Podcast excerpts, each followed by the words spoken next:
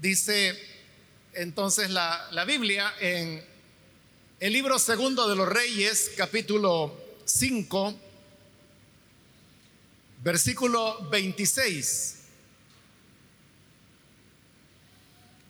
Él entonces le dijo, ¿no estaba también allí mi corazón cuando el hombre volvió de su carro a recibirte? Es tiempo de tomar plata y de tomar vestidos, olivares, viñas, ovejas, bueyes, siervos y siervas. Solamente ese versículo vamos a leer. Pueden tomar sus asientos, por favor.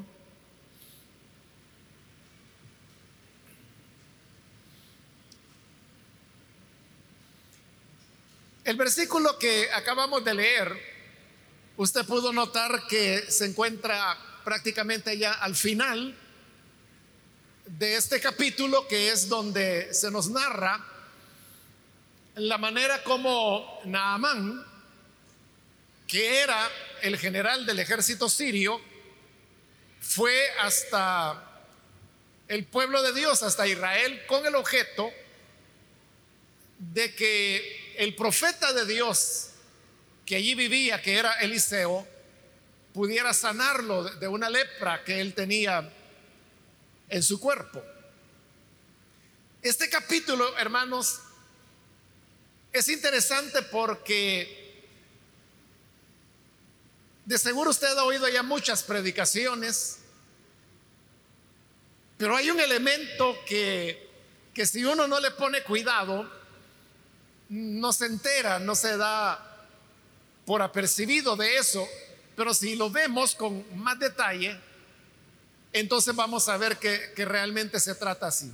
Fíjese que en estas muchas predicaciones, o varias predicaciones que usted ha oído en este capítulo, en la sanidad de Naaman,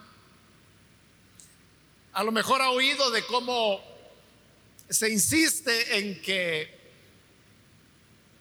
Naamán fue a buscar al Dios de Israel,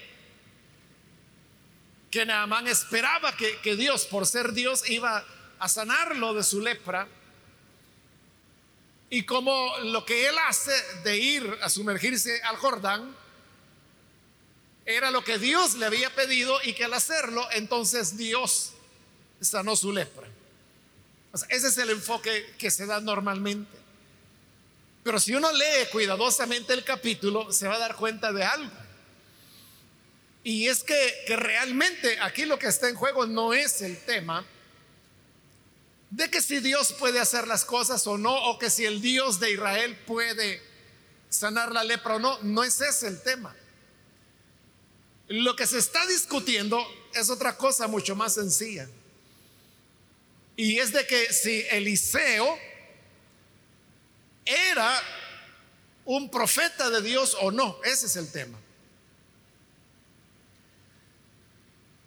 Como el capítulo es extenso y tenemos el tiempo limitado, no vamos a ir así detalladamente, pero le voy a refrescar cosas que dice este capítulo y que de seguro usted ha leído y que sabe que así es. Pero como le digo, eh, el hecho de que se nos haya enseñado o se nos haya orientado, o nosotros mismos quizás, cuando leemos la Biblia, lo que buscamos ahí es cómo Dios se manifiesta. Y realmente lo que aquí se está manifestando no es en sí la persona de Dios. Claro, Dios está detrás de todo. Pero aquí la búsqueda no es de Dios, aquí la búsqueda es de un profeta. Todo comienza porque había una jovencita, una adolescente, que había sido llevada cautiva como esclava a Siria, allá donde vivía Naamán. Y esta niña se da cuenta que su amo, que era Naamán, era leproso. La niña no se, no se dirigió a Naamán conforme a la costumbre de la época. Y es que la mujer no se podía dirigir al hombre a menos que fuera la esposa, la hija o la madre. Y la niña no era nada más que una esclava. Entonces ella va y le habla a la esposa de Naamán. Pero fíjese lo que le dice. Si mi amo, refiriéndose a Naamán, va a buscar al profeta de Israel, él lo sanaría de su lepra. Eso es lo que la niña dijo. Fíjese, desde ahí comienza la diferencia. La niña no dijo, mire señora, allá nosotros tenemos un Dios o nuestro Dios es tan grande que si mi amo le pide que lo sane, lo va a sanar. No está hablando de Dios, está hablando del profeta. Si mi amo le pidiera al profeta que lo sane de su lepra, él lo haría. La señora le cuenta a Naamán y Naamán va y le cuenta al rey de Siria. Y le dice, ahí hay una niña que trajimos esclava, cautiva, y ella dice que si yo voy al profeta de Israel, que él me va a sanar. Entonces viene el rey de Siria y le dice, está bien, yo voy a hacer una carta para él. El rey pensó que el profeta era el rey de Israel. Y entonces en la carta le dijo, mira, esta carta te la lleva mi siervo Naamán. Y lo que quiero pedirte es que cuando llegue a ti, por favor, sánalo de la lepra. Porque el rey de, de, Siria pensaba que el rey de Israel era el profeta y no era así.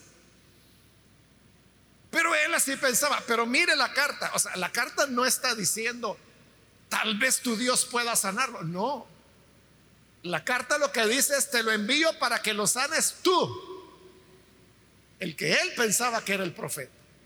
Naamán llega a Israel, le entrega la carta al rey de Israel y cuando el rey de Israel la lee, él se espanta, rompe sus vestidos reales y entonces dice, bueno, ¿y este qué cree que acaso yo soy Dios? Que puedo quitar la vida o dar la vida. Lo que está haciendo es provocándome para una nueva guerra. Que por cierto Israel perdía todas las guerras contra Siria. Pero el profeta de Dios, Eliseo, que no estaba ahí, porque él no estaba en el palacio, él estaba allá en su casa, le envió a un joven para que fuera y le dijera al rey, oye, ¿por qué has roto tu vestidura? Dile a Naamán que venga aquí conmigo y él va a saber si hay o no hay profeta en Israel. Fíjese, nadie está hablando de Dios, ni siquiera Eliseo. Ni él está diciendo, mira, dile que venga y yo voy a orar a Dios. No, no. Dile que venga y se va a dar cuenta que hay profeta en Israel. El tema del capítulo es el profeta. Entonces Naaman va, Naaman venía preparado porque traía millares de monedas de oro, de plata y vestidos lujosos. Tener un vestido, hermanos, en esa época no era como ahora de que usted puede encontrar una camisa por 10, 12 dólares. Bueno, ahí hablando de nuevas, ¿verdad? Pero esas de segunda que vienen, hay camisas de 50 centavos, de 75 centavos. En esa época no, eh, el vestido, por eso es que la gente solo tenía un vestido. Y los vestidos que traía Naaman eran de lujo. Entonces llega Naaman con su escolta, porque los sirios tenían guerras continuas contra Israel. él no llegó solo con su sonrisa, él iba muy protegido con sus escoltas. Entonces llega todo este cortejo a la casa de, del profeta, porque eso anda buscando Naaman, al profeta. Y Eliseo está dentro. Y Eliseo no sale, sino que le envía a otro joven. Mira, dile a Naamán que vaya y que se sumerja siete veces en el Jordán y será limpio de su lepra. Entonces el joven salió y le dijo, oiga, señor Naamán, dice el profeta, no te lo verdad, No habla de Dios. El siervo no dijo, dice Dios o Dios quiere. No. Dice el profeta que vayas y que te sumerjas siete veces en el Jordán. Y eso molestó a Naamán. Porque Naamán era el general del ejército sirio. Y entonces él dijo, bueno, yo creí que el profeta iba a salir y iba a poner su mano sobre mi llaga para que yo fuera sanado. Y no.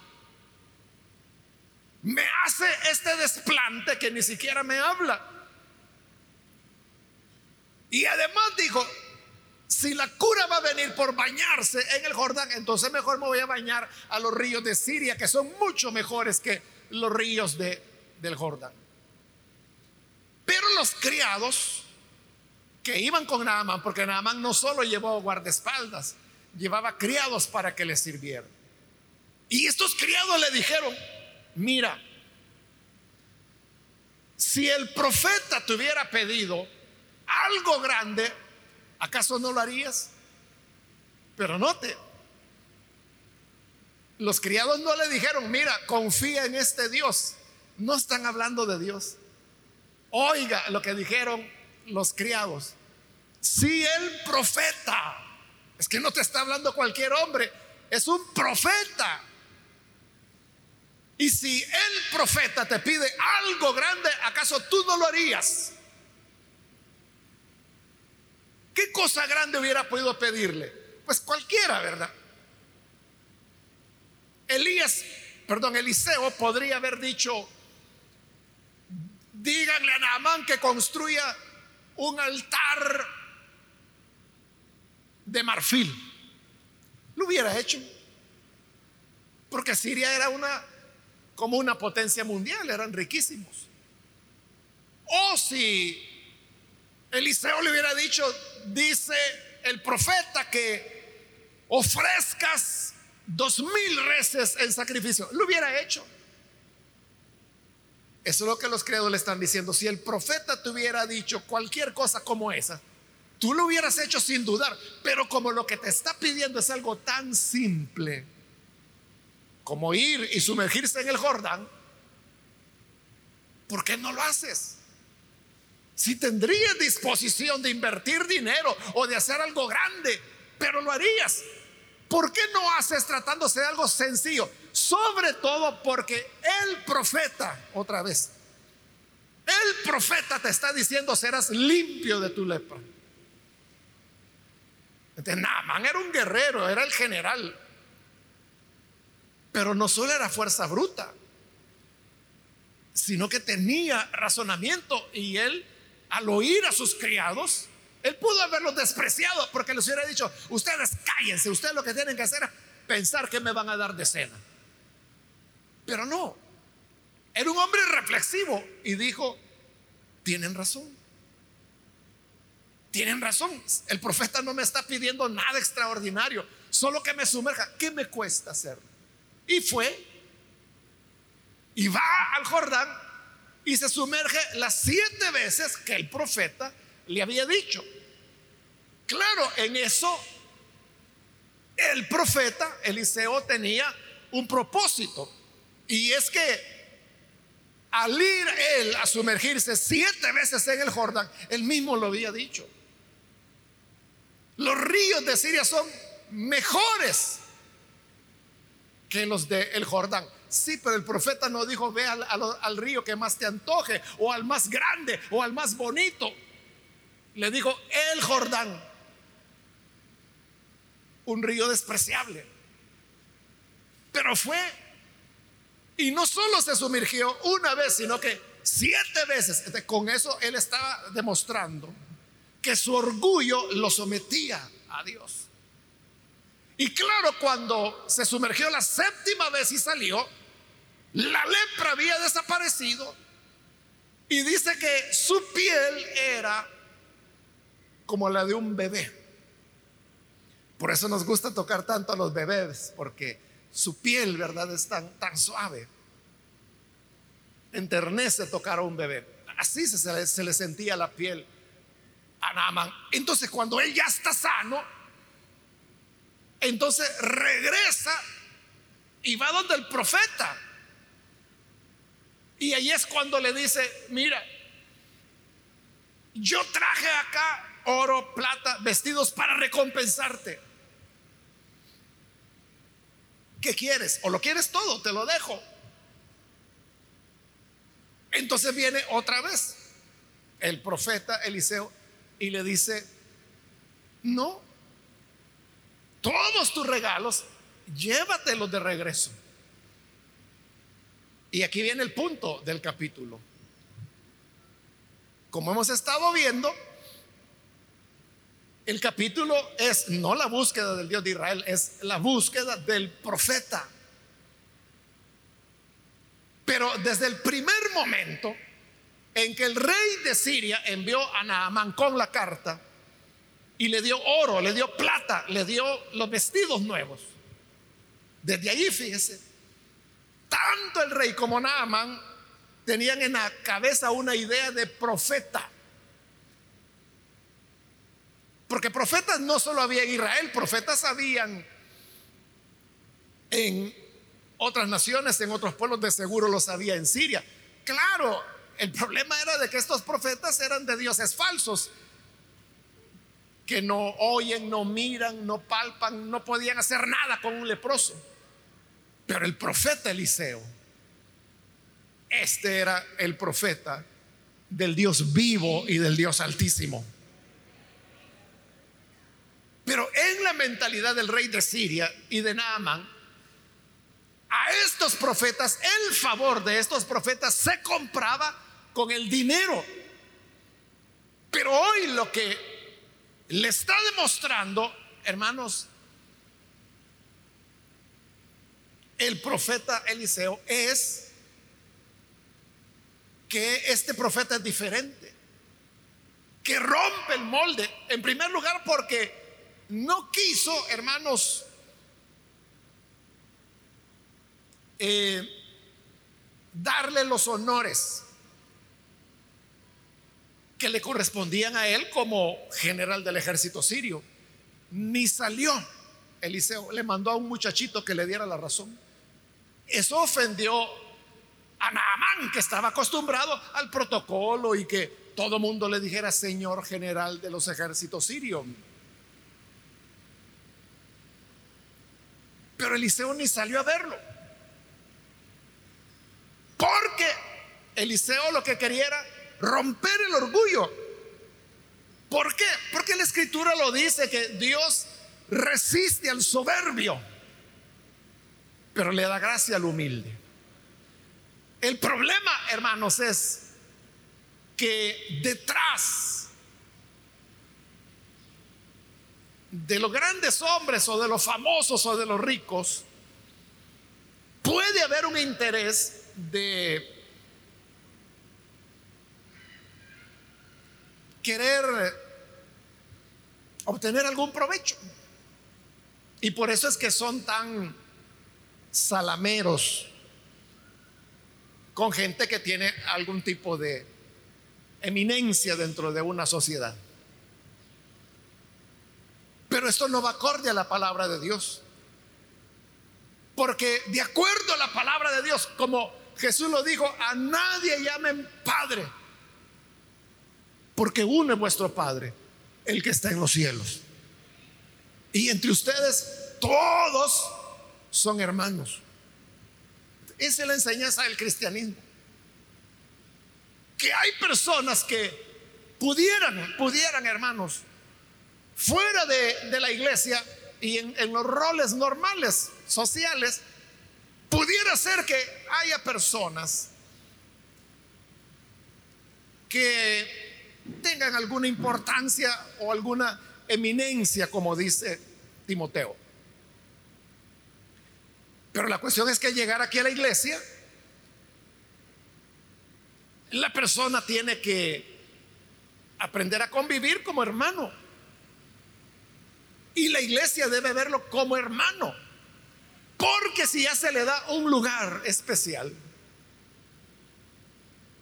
la obra de Dios ahí ya no está como debería ser. Allá, hermanos, en México, no sé si usted sabe, creo que sí, ¿verdad? Y si no, le cuento que el Evangelio va creciendo, no como en otros países, pero va creciendo. Y el Evangelio ha llegado a ciertos eh, niveles eh, sociales, pero también artísticos. Usted sabe que México tiene una gran industria musical, cinematográfica, etcétera, televisiva. Entonces, varias de estas personas han profesado creer en Jesús, es decir, han tenido en algún momento una conversión. Y, usted sabrá pues de, de diferentes cantantes o músicos, como los hermanos Hermosillo, por ejemplo, ¿verdad? Que antes de su conversión eran, bueno, estupendos compositores, como lo son y lo siguen siendo, y excelentes músicos, cantantes a la vez. Los hermanos Hermosillos son los que formaron Torre Fuerte. Pero precisamente yo creo que ellos tuvieron bastante que ver, ¿verdad? Que en el momento de su conversión, otros artistas con quienes ellos se relacionaban fueron tocados por el Evangelio y comenzaron a convertirse.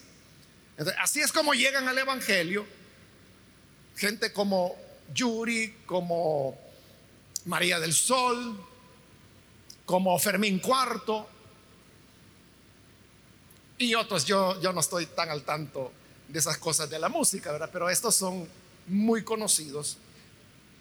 Y entonces en México, en el, bueno, lo que se llamaba Distrito Federal, ya cambiaron, hoy se llama Ciudad de México nada más. hoy en la Ciudad de México hay una iglesia que le llaman la iglesia de los artistas.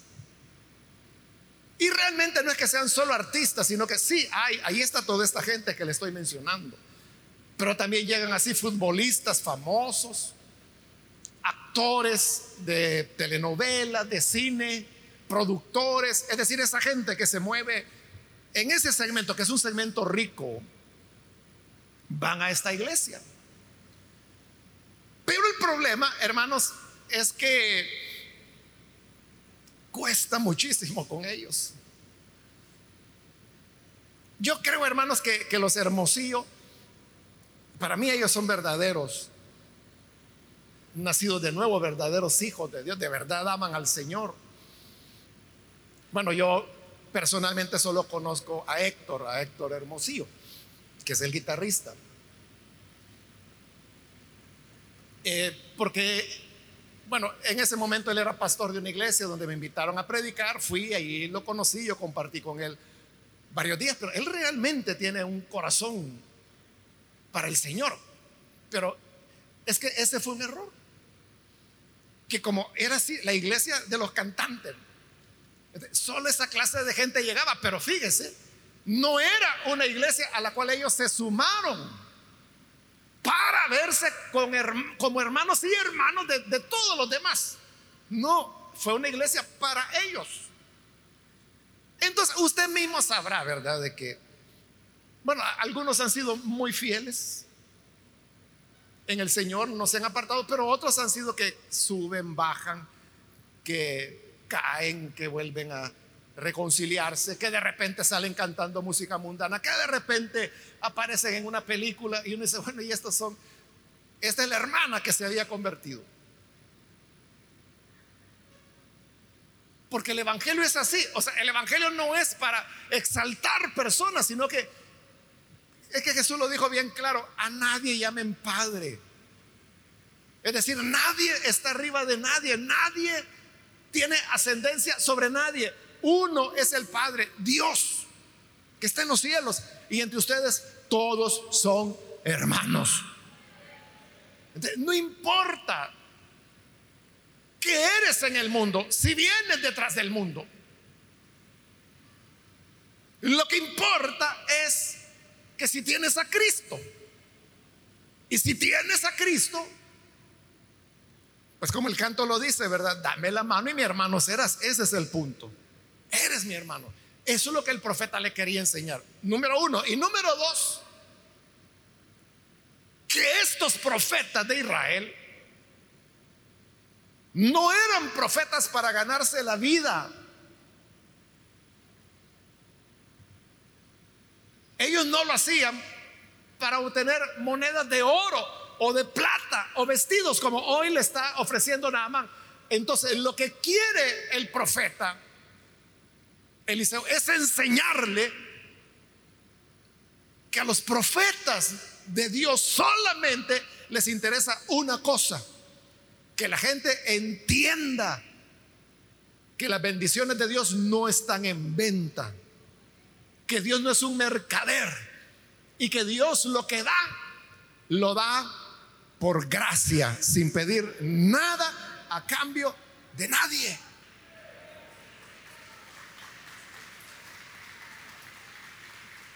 Esa es una gran verdad, pero una verdad que al mismo evangélico le cuesta entenderlo. O no me diga que a lo mejor usted no es de esas personas que le ha dicho, Señor, si tú me respondes esta oración, yo te voy a dar 10 dólares. O yo te prometo que te voy a dar una ofrenda. ¿Acaso no es eso comprar las bendiciones de Dios? ¿Cómo que si Dios necesita 10 dólares? que no fueran 10 dólares, que fueran 10 millones, ¿usted cree que lo necesita Dios? El Señor dice, mío es el oro, mío es la plata. hasta, hasta el dinero que andas en la bolsa es del Señor. Él te ha permitido que lo tengas en tu bolsa en este momento. ¿Qué le vas a dar a Él? Entonces, solo hay una manera de cómo recibir las bendiciones de Dios, entendiendo que es por gracia.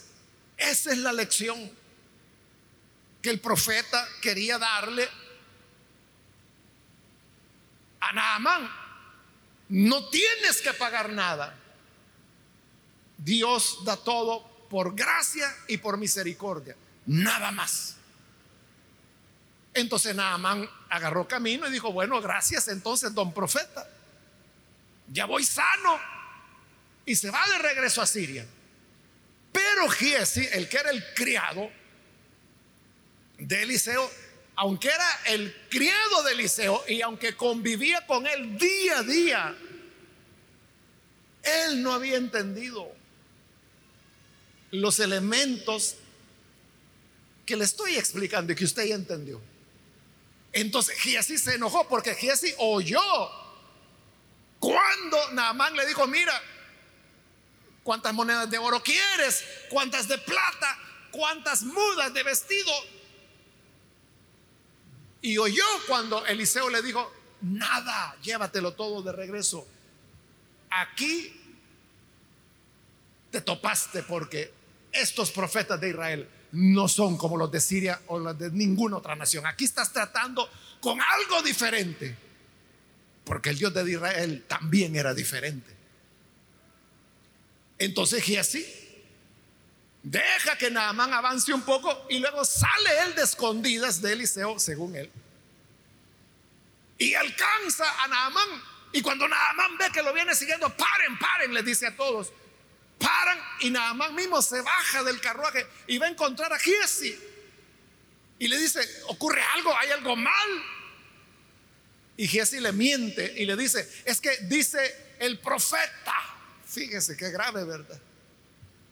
Dice el profeta que acaban de llegar en este momento dos jóvenes, aprendices de profeta, y que él no tiene nada que darles. Entonces me envió para suplicarte que si por favor puedes enviarles un talento de plata y dos mudas de vestido para los jóvenes.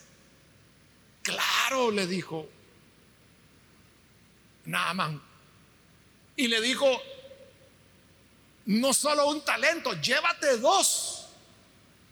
Es bien difícil, hermano, sacar la equivalencia, ¿verdad? Pero un talento tenía o equivalía a tres mil monedas de plata. Entonces Naaman le está diciendo, llévate dos. Es decir, que le estaba entregando seis mil monedas de plata. Yo no sé cuánto vale la plata hoy, hermanos. ¿Cuánto vale el gramo de plata, por ejemplo? No sé. Tal vez algún hermano que trabaja aquí en joyería o relojería lo sepa.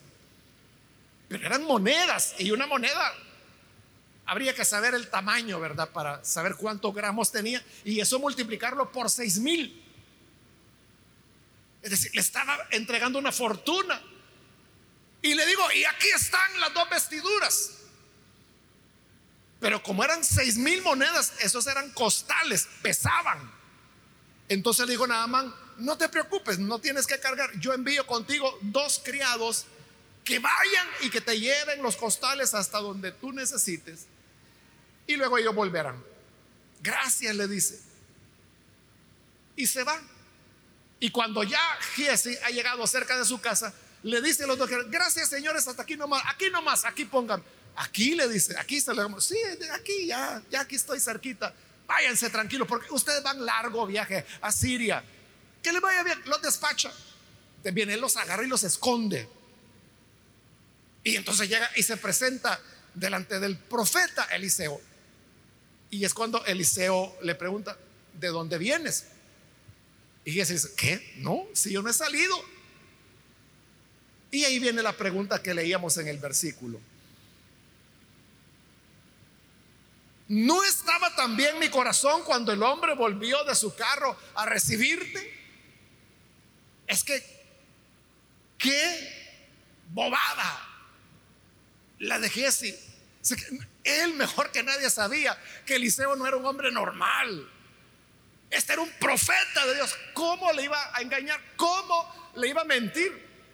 Eliseo le dice, cuando el hombre se bajó para preguntarte qué quería, ahí yo estaba viendo ya el Señor me lo mostró. Y aquí viene la pregunta importante, que es a donde yo quiero llegar. Le pregunta Eliseo, ¿es tiempo de tomar plata, de tomar vestidos, olivares, viñas, ovejas, bueyes, siervos y siervas? O sea, todas estas cosas son las que Giesi podía comprar con las seis mil monedas de plata que Naamán le había dado. Ahí está la lista. Bueno, vestidos que ya los tenía porque le había dado dos. Podía comprar olivares, viñas, ovejas, bueyes, siervos, siervas. Es decir, que Giesi, de ser un siervo, se podía convertir en un amo y él tener siervos y siervas con todo ese dinero que había ido a traer. Pero le pregunta el profeta, ¿es tiempo de andar pensando en esto? Si usted ve lo que hizo Giesi, es echar a perder la enseñanza que Eliseo quería darle a Naamán. Porque ¿qué pasó? Que al final, bueno, Naamán él se fue creyendo que era Eliseo, era el profeta el que le había mandado a pedir las cosas. Entonces, al final, en la mente de Naaman, Eliseo era igual que cualquier profeta de cualquier dios, de cualquier nación. Porque al fin de cuentas, terminó pidiéndole dinero, plata y vestidos. Entonces, anuló la enseñanza que el profeta le quería dar a Naaman. Y por eso le pregunta, ¿es tiempo de andar buscando plata? Giesi no se ubicaba. Giesi no se dio cuenta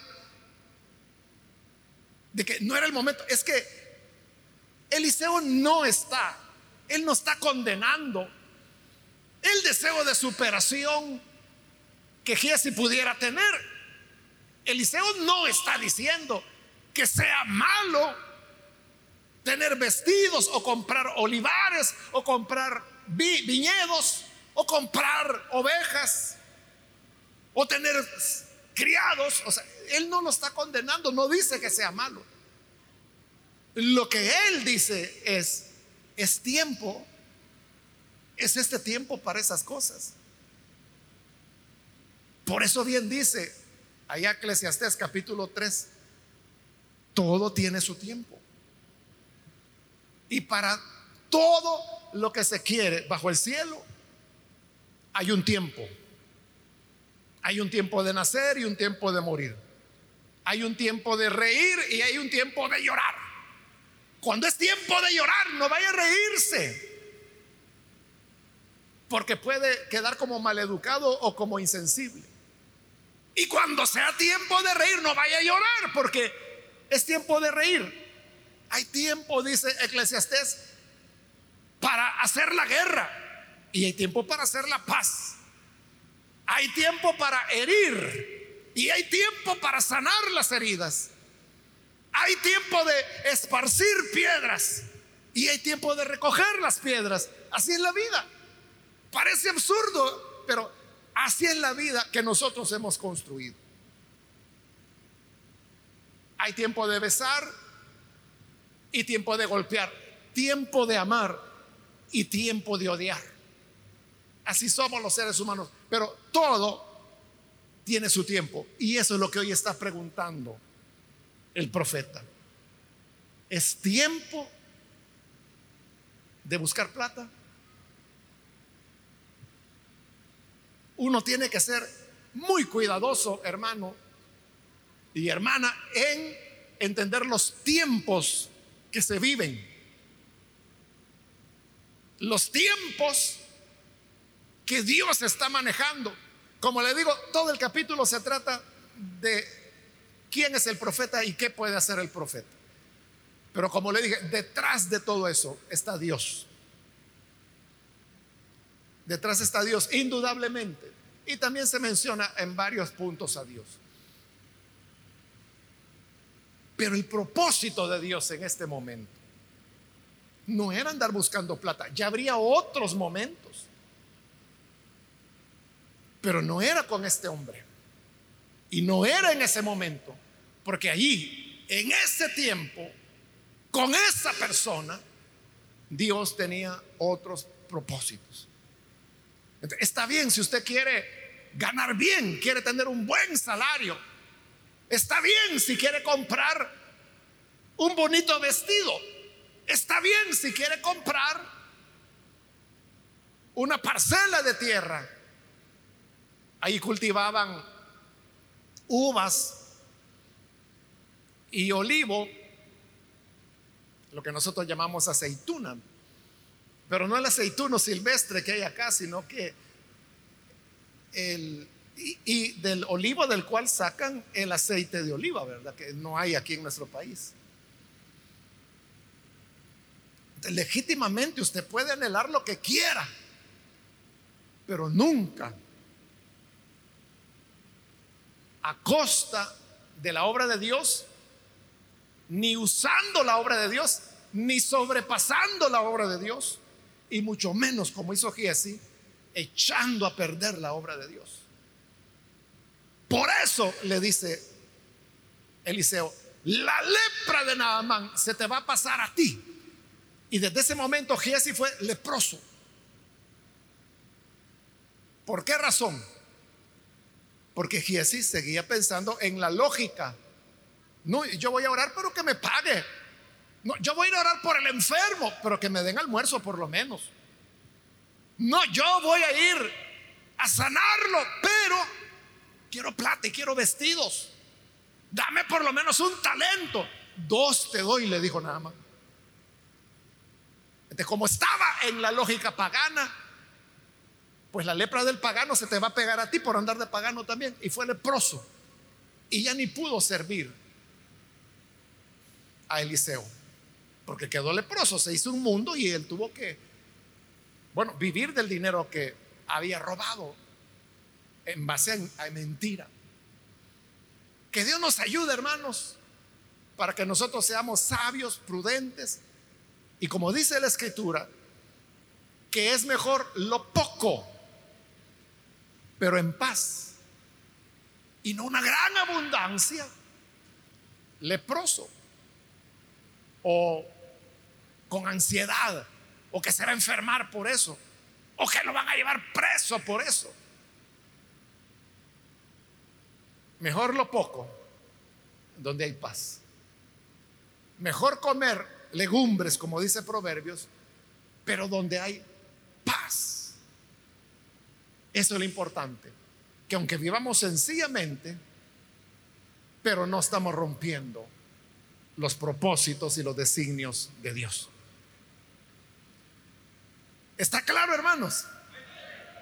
Amén. Vamos a cerrar nuestros ojos entonces. Y quiero hacer una invitación para las personas que todavía no han recibido al Señor Jesús como Salvador. Mas si usted ha escuchado la palabra y ahora llega a comprender que los caminos del Señor son caminos distintos a los que el mundo reconoce. Y hay gente que cree que en la vida todo es por interés, todo es por dinero. Como ellos no hacen nada si no es por dinero, creen que así es todo el mundo.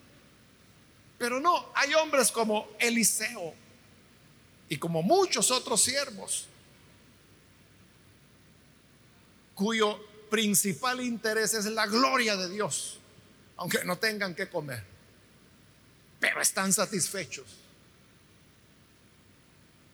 Si usted quiere que así sea su corazón, yo quiero invitarle para que hoy usted pueda recibir a Jesús como su Salvador. Y para eso le invito, ahí donde está, póngase en pie, por favor, si usted desea recibir al Hijo de Dios, para que nosotros podamos orar por usted.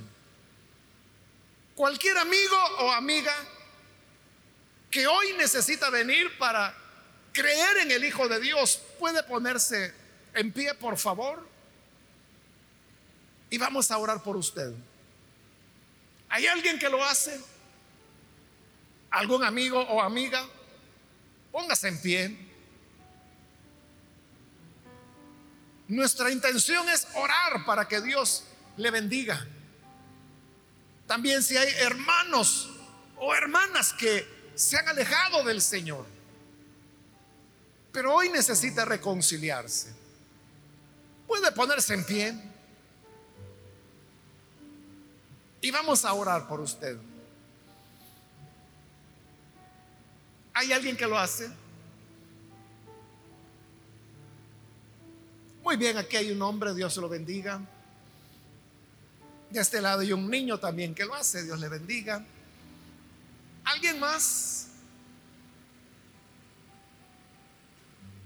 Puede ponerse en pie. Le animo para que venga hoy y reciba a Jesús o reconcíliese con Él. Póngase en pie. Y vamos a orar. Hágalo hoy porque este es ya el último llamado y voy a orar. Si hay alguien más, póngase en pie en este momento.